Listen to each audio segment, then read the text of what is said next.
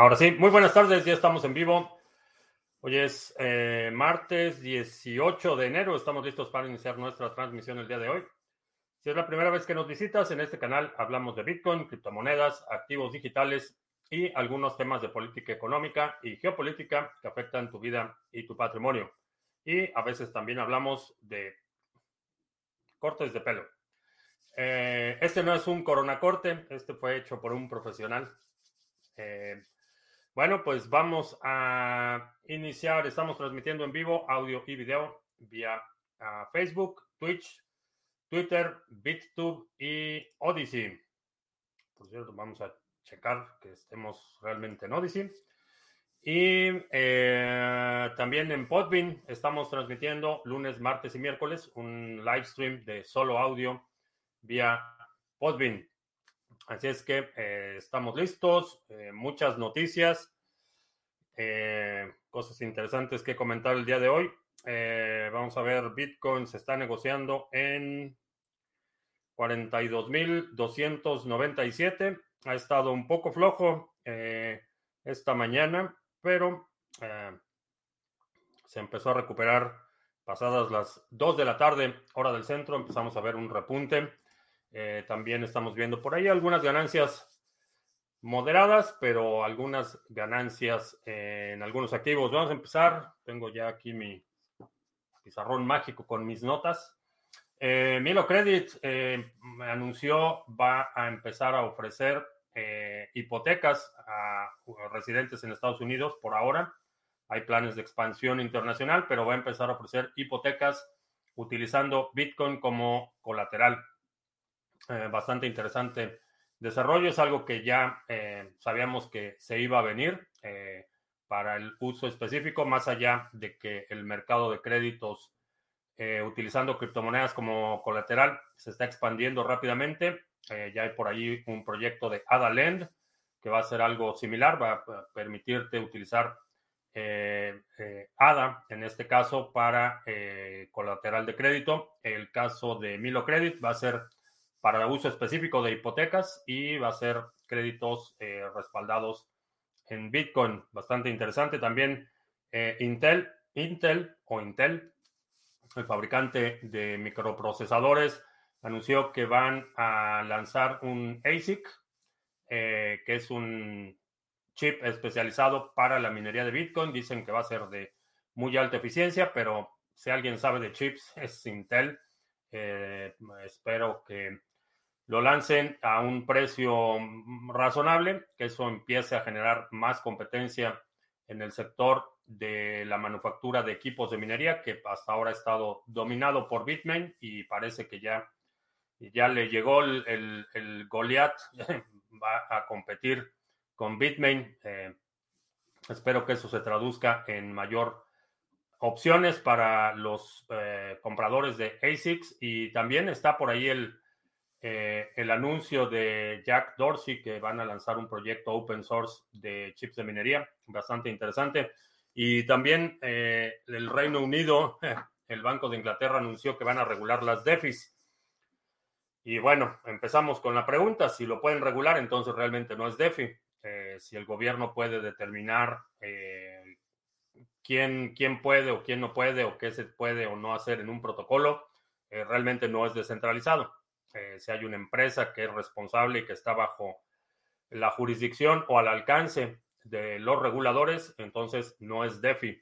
Pero vamos a ver, eh, nos sorprende que haya un empuje en el frente regulatorio para muchas, eh, muchos proyectos, no me sorprende en lo absoluto, pero pues vamos a ver si efectivamente son DeFi o no son DeFi y esto será determinado porque la capacidad de, los reguladores para intervenir o sancionar esta actividad. Eh, Samuel Catalán, ¿qué tal? Buenas tardes, noches. Borcube, eh, la capital incomunicada de Venezuela del Norte, no sé qué pasó, eh, se les cayó el internet, se les cayó el internet. Bueno, si se les cae el metro, pues no sorprende. En Venezuela también eh, vi que había interrupciones en el servicio eléctrico. Todos los caminos de la cuarta llevan a Caracas. Eh, Alejandro en Mérida, ¿qué tal? Wiskeborg. Ah, si dependemos de dominios que se pueden bloquear, entonces no es full descentralizado. Eh, correcto, si depende de un dominio exclusivamente, eh, no es totalmente descentralizado. La descentralización es un espectro, no es un estado binario, no es algo que sí es descentralizado o no es descentralizado. Hay niveles eh, o ciertas magnitudes de descentralización. en un extremo tenemos algo que es totalmente descentralizado como Bitcoin en el que podrían eliminar el dominio bitcoin.org, el .com, eliminar todos los dominios relativos a Bitcoin y la red podría seguir operando eh, sin problemas porque depende de algo que es fundamental para la operación de Internet. Necesitarían detener eh, servidores de nombres y detener la infraestructura de Internet para poder detener a Bitcoin. Entonces, en ese sentido, lo pondría en el espectro de lo más eh, eh, centralizado. En el otro espectro de la descentralización hay redes que tienen muchos nodos, muchos participantes, pero la infraestructura eh, depende de o un dominio o un proveedor. En el caso de Ethereum, por ejemplo, si Amazon Web Services decidiera de bajarles el switch, se caería buena parte de los nodos validadores de Ethereum. Entonces, la descentralización es un espectro, pero es correcto, si depende de un dominio, eh, sí, eh, no, es, no es tan descentralizado. Eh, que es en el caso de, por ejemplo, el exchange, el peer-to-peer de Binance, depende, el 90% de la liquidez depende del dominio de, de Binance. si cierran el dominio o se cae el dominio, el 90% del mercado peer-to-peer de Binance desaparece. Eh, Manuel en Valparaíso, ¿qué tal? Eh, Noriega en Tijuana, El Traza en Barcelona, ¿qué tal? Yo soy el Mauricio. Buenas tardes, noches. Eh, Tavo Díaz Ordaz en Arizona. Y vamos a checar a ver si estamos transmitiendo en Odyssey porque no veo a nadie en el chat. Parece anuncio de Odyssey. Parece que está presentando un anuncio de Odyssey antes del live stream. Bueno, pues supongo que tendremos que regresar un poco más tarde a ver cómo va. Ah, vamos a ver. No sé si alguien puede comentar en el chat. No había visto estos anuncios de Odyssey. Está bastante bien. Están promoviendo algunos canales. Está, en mi opinión, un poco largo el anuncio, pero bueno, vamos a dejarlo corriendo a ver si aparece.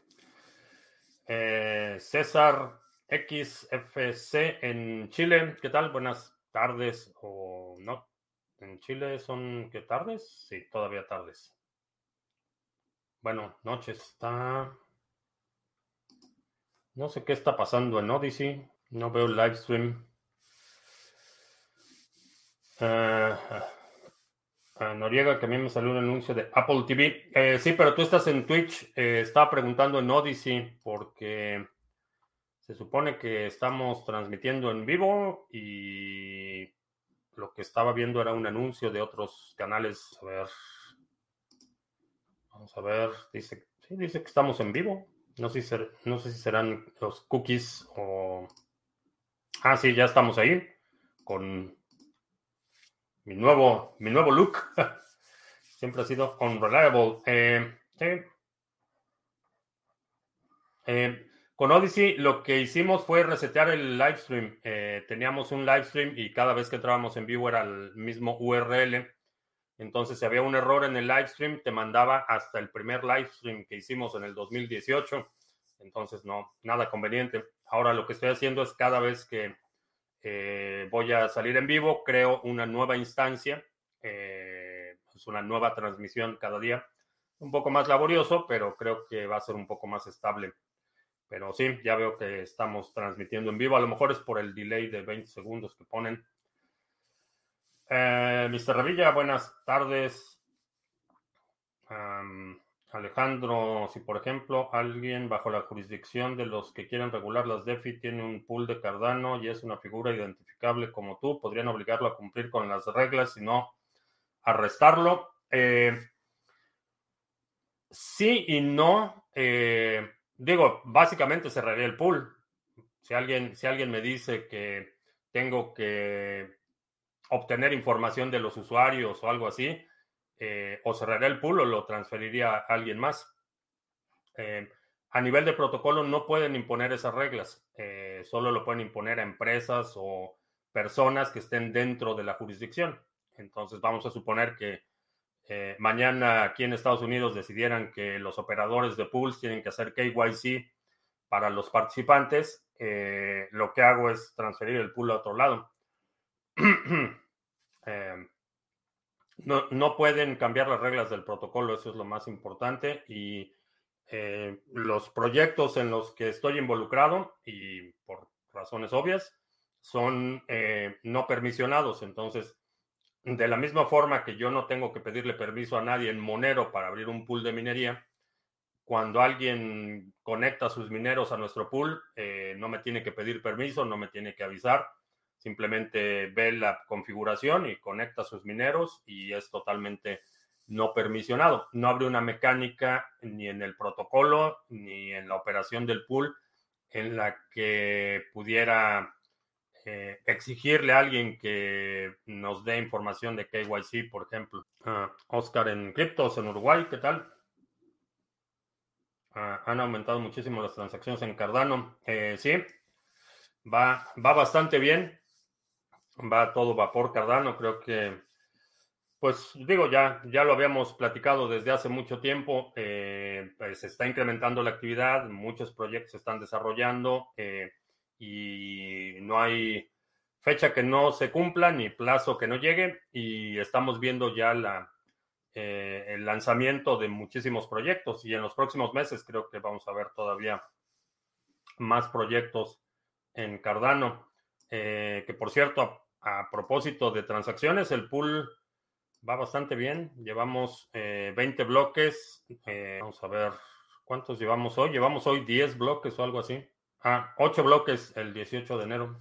Nada mal, nada mal para un solo día. Uh, Rasek Master en Venezuela del Norte, ¿qué tal? Buenas tardes, noches, noches ya. Ah, ¿Qué noticias sabes sobre Ravencoin? el halving eh, es una de las razones por las que el precio eh, se está moviendo. Eh, hay, bueno, sí, lo voy a decir. Alguien está trabajando en un proyecto eh, similar a Lend, pero basado en Ravencoin, eh, bastante interesante. ¿Crees que la mayoría de las personas que operan DeFi, por ejemplo en Ethereum, les importe si les piden sus datos o les importan más las ganancias que están generando ahí? No lo sé. Supongo que a una gran mayoría van a seguir, eh, aun cuando le tengan que dar su tajada al gobierno o lo que sea van a seguir operando en, esas plataformas independientemente de lo que digan los reguladores. Ahora, eh, parte del problema regulatorio es que el operador pierde la libertad de determinar quién participa y quién no. Y entonces es el gobierno el que te va a decir, no puedes eh, permitir usuarios de este país o estos activos no están disponibles para estos o tienes que montar todo un aparato burocrático eh, simplemente para cumplir con las regulaciones. Eh, pero creo que para mucha gente las ganancias aún eh, en un entorno regulatorio hostil verían la forma de justificar las ganancias que están obteniendo. En Estados Unidos y México los ingresos por staking y minería se consideran renta de primera categoría. Mm, no, no se consideran, eh, bueno, dependiendo de cómo estés haciendo la minería, pero staking es eh, ganancia de capital porque no estás eh, incurriendo en una actividad productiva, no estás trabajando. Es un retorno, un rendimiento que te está dando tu capital. Si operas el pool, por ejemplo, la historia es un poco distinta, tienes más deducibles, pero si estás minando con tu propio equipo, sí es más como una actividad productiva, porque estás poniendo infraestructura, eh, tienes esos deducibles de la luz, lo que pagues por la depreciación del equipo y todo eso son gastos deducibles para esa actividad productiva en la que estás incurriendo. Eh, pues, ¿Tengo algún proyecto con mi barba? Eh, no. todavía no. A lo mejor trenzas o algo así. Bolivia va a prohibir el BTC. Nos preocupamos. Eh, no, que se preocupen ellos. Pregúntale a eh, Erdogan cómo le está yendo a Turquía desde que le declaró la guerra a Bitcoin. Eh, van a perder los países que tomen esas posiciones, esas posturas draconianas, van a, van a ser los perdedores. Ahora, independientemente de que tu gobierno lo legalice o lo convierta ilegal o lo fomente o lo restrinja, no necesitas permiso de tu gobierno para utilizar Bitcoin. Eso que no se te olvide, no importa qué tan eh, hostil sea el entorno regulatorio, no necesitas permiso, eh, procede en consecuencia. La caída de BTC hoy fue porque cayeron las bolsas. Eh, no, no, no sé, soy bastante, bastante renuente a, a, este tipo de explicaciones en retrospectiva. No vi, bueno, vamos a, vamos a ver la gráfica diaria. Primero para ver qué consideras la caída. Abrió el día en 41.293. Ah, no, abrió el día en 42.000, bajó a 41.293 y el precio de ahí rebotó y está en 42.400. Entonces, eh, diría que es posible. Pero Rara vez hay una sola razón por la que los mercados reaccionan como reaccionan, particularmente el de las criptomonedas. Eso supuse. Eh, no sé, es broma lo de la trenza. No sé, no, no tengo planes. Quizá, más bien tenía curiosidad de ver hasta dónde, hasta dónde llega. Y sigue siendo manejable. Ya lo veremos. Bueno, vamos a un poco temprano, pero vamos a hacer anuncios de una vez porque tenemos buenas noticias con el pool Sarga.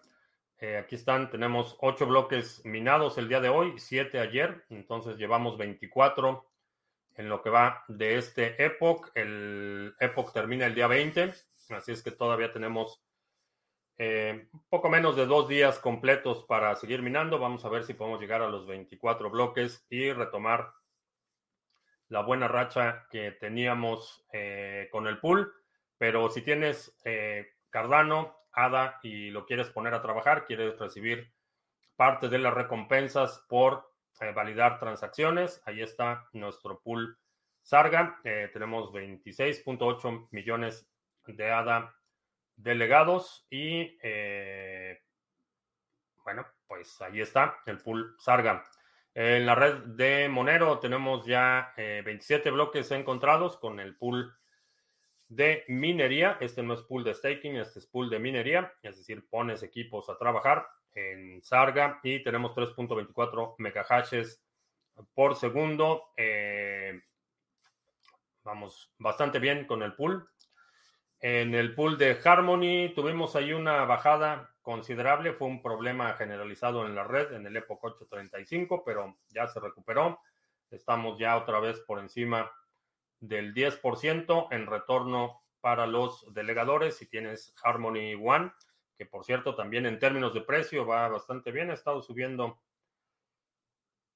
Eh, vamos a ver dónde está Harmony. Harmony está en 774 satoshis, nada mal.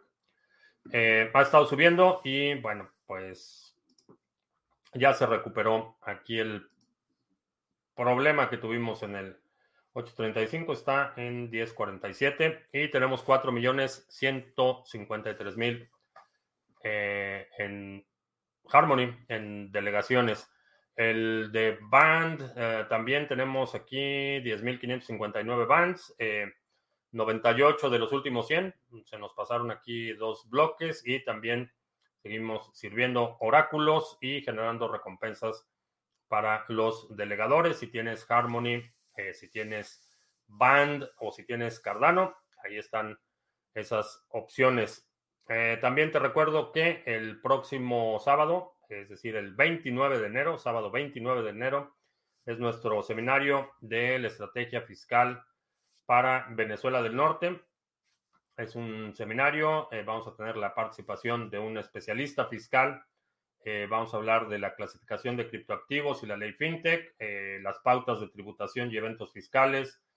Eh, vamos a hablar de la estrategia general y un plan personal para que puedas pagar, pagar, lo menos que se pueda de impuestos en Venezuela del Norte. Es específico para el país porque, bueno, pues así funcionan las leyes fiscales, son por cada país y tenemos un especialista en México que nos va a ayudar con esto. Ah, ah, Mariano, Mario Nakamoto, ¿qué tal? Buenas tardes. La tasa de hash rate, el hash rate de BTC está en máximo, sí, y va a seguir creciendo. Eh, Grecia en 2000, eh, no. Son bien ganadas las canas. Me las he ganado a pulso. Como ves, cada vez más gobiernos imponiendo la vacuna, no solo a adultos, sino también a niños. Me parece inaceptable que los gobiernos eh, tengan ese tipo de imposiciones el asunto de vacunarte o no es un asunto entre tú y tu doctor y el gobierno no debe no debe interferir en esas decisiones. Dentro del roadmap de un proyecto de minería, ¿consideras necesario incluir como hito el pen testing? Eh, no como hito, sino como debe ser una consideración. El tema de la seguridad debe ser un tema primordial desde el inicio de la operación, pero sí, debe, debe haber eh, pen testing y debe ser periódico. Eh, no es algo que puedas hacer una vez y ya te das tu palmada en la espalda y ya pasaste la prueba, es algo que se tiene que hacer con, con regularidad, eh, dependiendo de qué tan rápido crezca la operación, por ejemplo.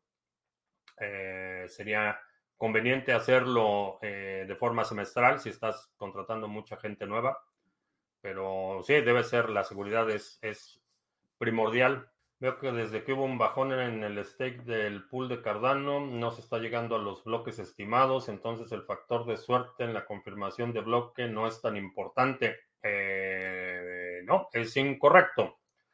Eh, concurrencia no quiere decir causalidad. Eh, que dos eventos sucedan al mismo tiempo no quiere decir que uno sea consecuencia del otro. Eh, sí, importa el número de delegadores, pero no tiene un impacto directo, no es una correlación directa, vaya. Eh, Gavilán en Argentina, ¿qué tal? ¿Sabes algo acerca de los problemas de Yoroi? ya, ya resolvieron la mayoría de los problemas, hoy ya estuvo funcionando normalmente.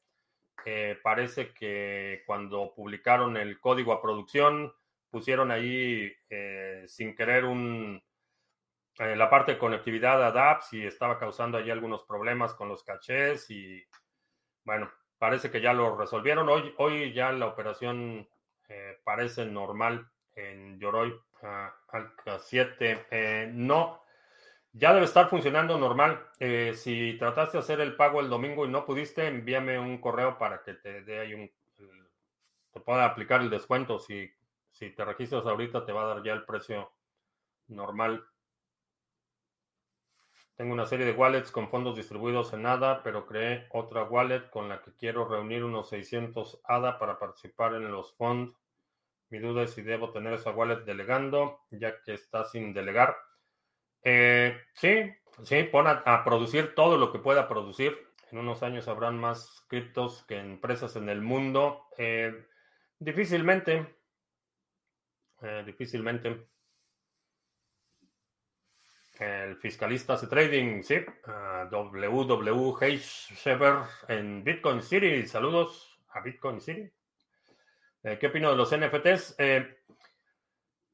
tienen, tienen utilidad en términos de tener una, eh, un token único que no puede ser eh, reutilizado o que mm, es no fungible. Tiene, tiene, ese atributo tiene, tiene valor no exactamente como lo estamos viendo, por lo menos para mí no me interesa demasiado los eh, monos aburridos o no sé cómo, los gorilas aburridos o no sé cómo sea la traducción o los punks realmente los, los JPGs y, todo esto que estamos viendo en NFTs no me interesa demasiado.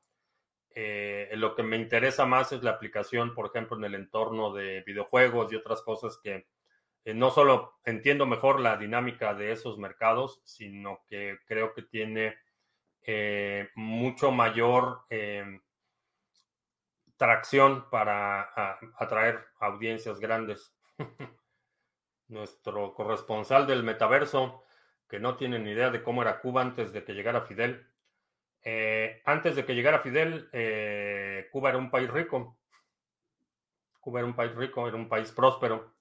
Eh, aun cuando, por ejemplo, la Unión Soviética inicialmente y después China han dado eh, literalmente miles de millones de ayuda a Cuba, eh, sigue habiendo pobreza, marginación y un montón de problemas. Así es que no, otro... Avanza la ignorancia tres casillas con nuestro amigo Fifario.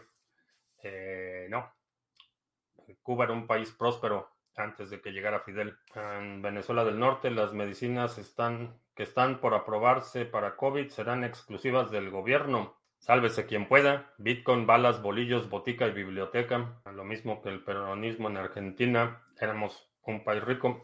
La historia se repite una y otra vez. En Argentina pasó con el peronismo. En Cuba pasó. En, en Venezuela, ni se diga. Eh, cuando Chávez eh, llegó al poder. Eh, Venezuela, digo, no era la Venezuela de los 50 y los 60, pero Venezuela era un país con un buen nivel, una mucha actividad económica, había en un país que estaba bien, el comunismo arruina todo lo que toca, sí. Individuo digital, excelentes barbas, sí, ahí va. Ahí va creciendo. El Estado no produce nada. Esto eh, no sé por qué mucha gente le cuesta tanto trabajo entender esta parte, pero el Estado no produce nada. El gobierno no produce nada. Eh, el gobierno no, no fabrica nada. Eh, el Estado solo consume, solo absorbe. y cuando llegas a un nivel en el que el gobierno absorbe más que lo que el país produce, entras en esas espirales que terminan como termina Venezuela, como ha terminado Cuba, como han terminado todos los países que han impuesto este modelo en el que el Estado lo controla todo, porque el Estado no produce nada. Eh, bueno, aparte de miseria y muerte, pero en términos económicos el Estado no produce. Entonces, solo absorbe. Eh, ¿Crees probable un corralito en México? No solo probable, sino solo es cuestión de tiempo. Eh, van a rasurar las afores, eh, van a, eh, el banco, Citibank, o Banamex, lo que vendió Banamex, se le va a entregar a los compadres de, de los cuatreros. se los van a entregar en las manos y lo que sigue es, van sobre las afores, van sobre las cuentas de ahorro. Y sí, asume que sí. Eh, en, ese caso, preferiría asumir que sí, que sí va a suceder y estar equivocado y no asumir que no va a suceder y que te agarren como al tigre de Santa Julia. Y para quien no sepa, Google, el tigre de Santa Julia. Ah, fui al súper en Venezuela del Norte y casi me da un infarto, está todo carísimo. Sí, eh, alguien estaba diciendo ahí de broma que la Guardia Nacional iba em, a empezar a proteger a los limones, porque sí están, ¿qué? 78 pesos el kilo de limón, o una barbaridad así. ¿Por qué no se muda a Cuba, Venezuela, Fifario y luego nos comparte su experiencia? Ah, porque, bueno, no sé su situación particular, pero, pero hay muchísimo comunista de Starbucks. Les encanta les encanta despotricar, pero cuando se van de vacaciones se van a Miami, no se van a Caracas, la gente se queda en Corea del Norte si Corea del Sur es todo más libre, porque si tratas de, escapar de Corea del Norte te matan, por eso. Eh, la, eh, sí, tratar de, salir de Corea del, Norte es una pena capital, es eh, meritorio de pena capital. los soldados que cuidan las fronteras de eh, Corea del Norte tienen órdenes de disparar. Entonces, lo mismo sucedió con Berlín. Eh, los, eh, soldados que estaban cuidando la frontera de Berlín tenían órdenes de disparar a quien tratara de cruzar la frontera. Cuba no necesita eso porque pues está rodeado por agua, pero, pero en el caso específico de Corea del Norte es, es un, un, delito que amerita la pena, pena capital. Entonces, por eso mucha gente no, no sale. Y la otra es que, bueno, con el nivel de pobreza y desnutrición que hay, realmente eh, la gente no sabe qué hay más allá del cerro que ve desde su casa. El pánico de las tasas de interés y los bonos con los que está pasando el mercado de riesgo las criptomonedas. Además, China igual las bajó sin importar la inflación. Eh, no resiste un incremento de las tasas de interés. El mercado actual está totalmente, como nuestro amigo Fifario, totalmente desvinculado de la realidad planetaria.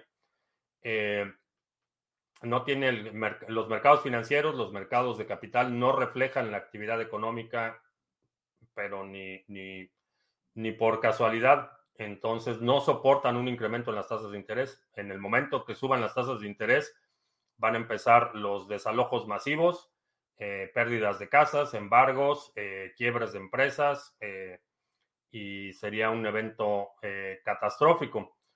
Entonces están en el punto en el que mm, ya no pueden detener la máquina.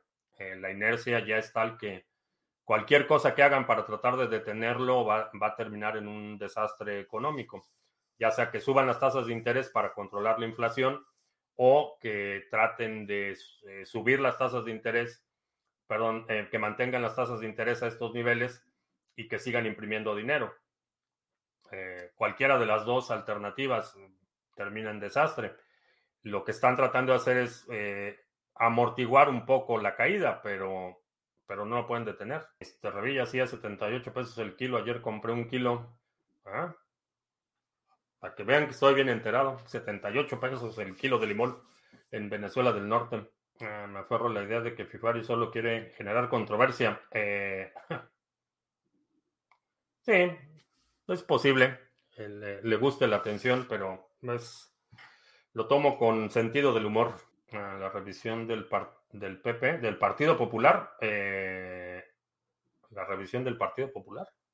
Iba a ser una revisión del Partido Popular, no entiendo. Es que las vacunas tienen agua de limón. Es posible. Y si tiran el mercado para que recompren los ricos. El problema es que. Ah, del PowerPoint. Perdón. Mándamelo otra vez porque no, no me acuerdo si es, estamos hablando del mismo o no, porque recibo mucho material. Pero mándamelo otra vez nada más para asegurarme que es, que es el mismo. Eh, sobre que tienen el mercado para que recompren los ricos. El problema es que la situación está extremadamente delicada. Eh, la gente tiene un nivel de estrés y un nivel de ansiedad que convierte las cosas extremadamente volátiles.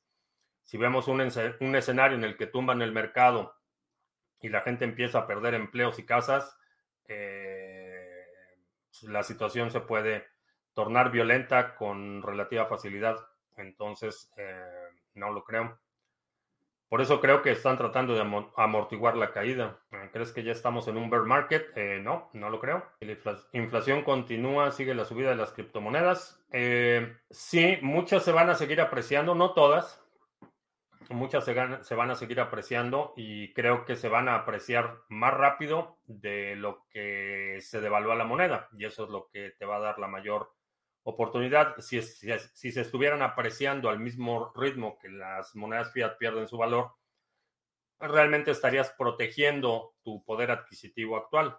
Pero creo que lo que estamos viendo es que hay una apreciación a un ritmo más acelerado que la pérdida del valor o del poder adquisitivo de los, eh, de los fiat, las monedas fiat. Ah, ¿Por qué los turistas gringos no van a visitar el capitalismo de Haití y sí prefieren visitar el socialismo cubano? Eh, no sé cuándo fue la última vez que estuviste en La Habana, pero a los turistas gringos no les interesa Cuba. Digo, los que tienen los cubanos de Miami que tienen familia sí visitan Cuba, pero al gringo promedio no lo vas a ver en Cuba. Si la reunión de Bukele con Erdogan es presencial o virtual, no tengo idea, no tengo idea, pero aquí el, de hecho, eh, por muchos años, hasta la administración de Obama, y no sé si el agente naranja reinstituyó la prohibición, pero hasta la administración de Obama no había ni siquiera forma de que los ciudadanos americanos viajaran a Cuba si no era triangulando por Canadá o México. Y de hecho, si eras ciudadano americano o residente y vas a Cuba y no te sellaban el pasaporte, te daban un papelito aparte para que cuando hicieras tu vuelo de conexión a México o a, Canadá eh, no tuvieras problemas con inmigración. Pero eh, la, gente, eh, los ciudadanos y residentes americanos que van a Cuba son familiares, tienen familia en Cuba y la mayoría son de Miami. ¿Alguna teoría de por qué no medio mundo, planeta, medio planeta no corre a comprar BTC? No lo sé.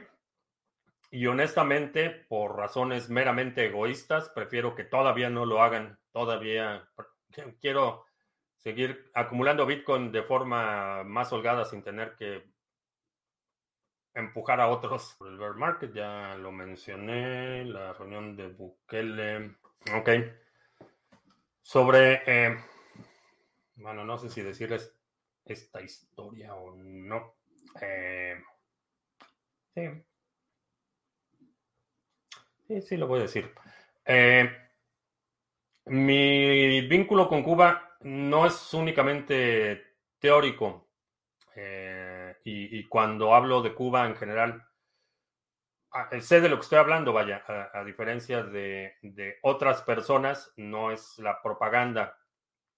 Eh, antes de mudarme a Estados Unidos, patrociné a un veterano eh, cubano para que se mudara a México. todavía vive en México. Y es un veterano de la guerra de Angola, hombre del régimen, etcétera, y ahora vive en México. Tengo otros vínculos muy cercanos en, Cuba. No lo, no voy a mencionar, pero vaya, no es, no es información lo que comento de Cuba y todo esto, no son cosas que, que viene el periódico, vaya. Eh, la situación, lo que está pasando en Cuba lo veo y, lo veo con, con, esta persona que a pesar de ser totalmente producto del sistema, eh, abandonó Cuba. Y todavía por ahí veo eh, que sigue eh, eh, publicando su propaganda pro chavista y demás, pero, pero ya no vive en Cuba. Entonces, eso dice mucho. De verdad se siente en un bear market. no, no lo creo. Brad, eh, Boom, ¿cuál será el siguiente dictador? el mismo. Mi, mi hipótesis es que se va a reelegir está tratando, bueno, Ebrard eh, tiene un poco más de cerebro, mm, tiene más ambiciones. Eh, Claudia Scheinbaum es, un títere, Salomondrin o Salomundo. No tengo idea. No tengo idea quién sea. Cybermarket, a mi parecer, es mejor para comprar a un bajo precio. Sí, Definitivamente, el, cuando compras es cuando las cosas bajan, no cuando suben. Eh, me gustaría, me gustaría pensar que nos dirigimos a un bear market y me gustaría pensar que vamos a ver a Bitcoin eh, rebotando entre los 25 y los 30 eh, mil por meses, pero no lo creo, honestamente no lo creo. todo me parece indicar que no, hace, no se ha detenido el canal alcista y aun cuando estamos viendo movimientos laterales, son movimientos laterales con soportes muy fuertes. Mientras más tiempo se mantiene en ese nivel, eh, el soporte es más fuerte y estoy viendo una enorme cantidad de Bitcoin saliendo a los exchanges y todo me hace pensar que mm, no hemos, no hemos dejado el mercado alcista. Eh, y esto únicamente en, términos de eh, digamos, el aspecto puramente técnico. En los fundamentales, digo, mencionaba al inicio de la transmisión que Intel, uno de los principales fabricantes o, el principal fabricante de eh, microprocesadores en el mundo, anunció que van a lanzar un, ASIC para minería de Bitcoin. Entonces, mm, no es el tipo de cosas que eh, ves en un mercado recesivo. Ejemplo que pones no vive en Cuba y apoya el socialismo, eso dice mucho. Exactamente,